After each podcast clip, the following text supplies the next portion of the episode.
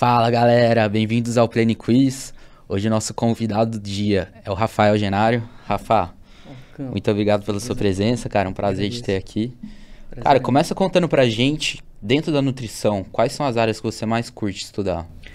Atualmente, sou suspeito para falar, mas é crononutrição. Entendendo um pouco mais por ser uma área nova, uma área ainda instigante. Total.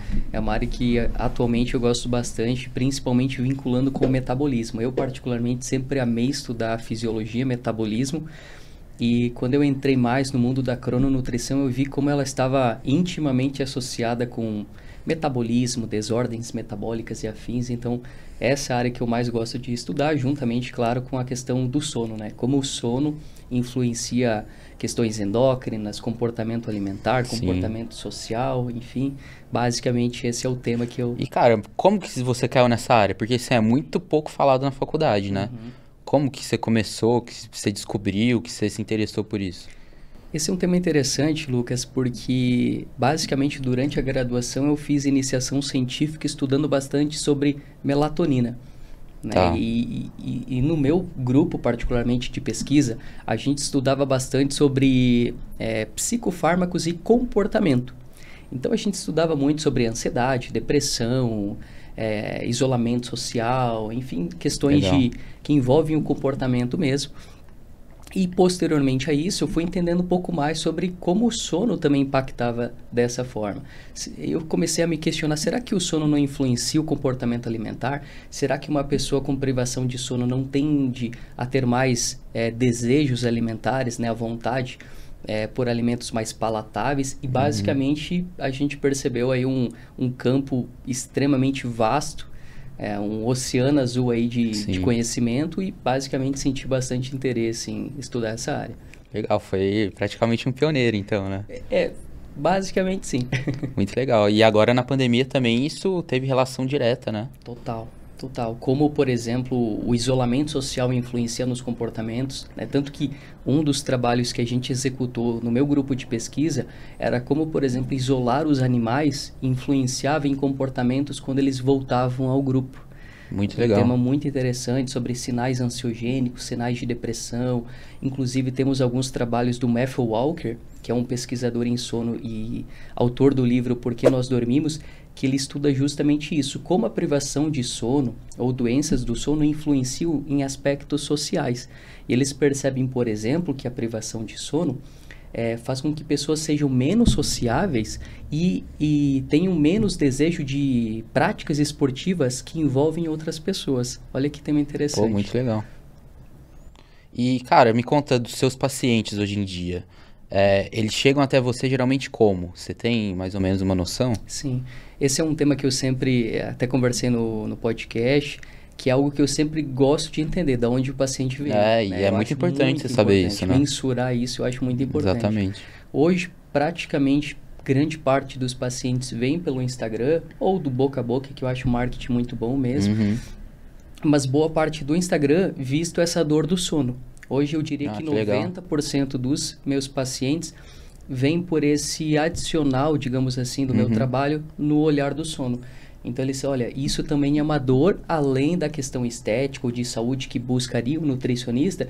Ele percebeu, olha, mas de fato o meu sono poderia melhorar, eu tenho essa queixa do sono, então o Rafael que tem esse adicional nesse sentido, eu acho que seria interessante. Hoje é um, um ponto que eu vejo que traz mais pacientes Sim. devido a isso. E você chega a fazer alguns patrocinados, marketing, ou vai muita coisa no orgânico mesmo? Hoje, Lucas, devido ao meu doutorado, é, devido ao doutorado, às aulas, é, focar mais em dar aulas, uhum. eu tenho uma agenda mais limitada, tanto que eu praticamente não divulgo. Então, hoje é praticamente 100% orgânico nesse sentido Sensacional, de, cara. É, de, de pacientes. Muito legal, muito legal mesmo. Que hoje em dia é muito difícil acontecer isso, né? A galera... Isso tá entrando muito no tráfego pago para para adquirir clientes, né? Uhum. E é um diferencial, né? Quando você até serve para a galera de exemplo, né? Quando você realmente se especializa numa área, uhum. fica mais fácil do pessoal te achar, né? As pessoas sim, geralmente sim. tendem a ter aquele problema ou buscar aquela área, te acham mesmo quando você não faz o tráfego pago, né? Exato, tanto principalmente por essa dor, né, que eu identifiquei, Lucas, Sim. a questão do sono. Durante a pandemia eu tive muita busca, por exemplo, de pacientes que moravam em outros países. Né? Acho que a consultoria online durante a pandemia facilitou bastante, né, de Sim. poder atender pessoas de diversos países. E eu percebi que muitas pessoas vieram justamente relacionadas à queixa de sono. Tanto que eu tive pacientes, por exemplo, durante a pandemia que falaram: Rafa, nesse momento não precisa mexer na dieta. Exemplo, foca no meu sono, por favor. Pô, legal. Então a gente percebeu, inclusive, segundo também artigos científicos, que de fato o sono durante a pandemia piorou bastante, né? Até mesmo pela questão de é, preocupações, ansiedade, Sim. perdas familiares, enfim. Então foi um, um digamos, um, uma dor bem pertinente durante a pandemia e, né, atualmente também, obviamente. Sim. E o atendimento online, é, antes da pandemia, ele era já forte para você ou deu um boom na pandemia? No meu caso, sempre foi mais forte o online, é, Lucas, porque como eu priorizava bastante a pesquisa científica, uhum. eu não tinha tanto tempo, de fato, em ter a prática é, mais pessoal, então tinha uma limitação maior. Então eu já tinha uma boa, um bom número de pacientes, uma boa formatação da minha consultoria online. Ah, legal. Então para mim, durante a pandemia não tive muitas dificuldades para isso, mas com certeza foi possível até melhorá-la devido a mais ferramentas, enfim, que a Sim. gente teve, né, acesso. Mas o bom é que você já estava estruturado, né, para receber essa demanda. Isso. No meu caso já estava bem estruturado, até fui modificando, deu para subir o ticket médio também durante a pandemia. Então legal. Então isso foi, foi bacana. Pô, muito legal. Bom, vamos mudar completamente de assunto aqui, Boa. Rafa. Se você tivesse escolher uma refeição livre, cara, uma refeição livre lixo, vai, uma refeição ruim, uhum. para fugir da sua dieta, mas você tem que escolher uma só, e essa refeição, toda vez que você fizer uma refeição livre, vai ser só ela, pelos próximos cinco anos. Qual que você escolheria? Cara, pergunta difícil.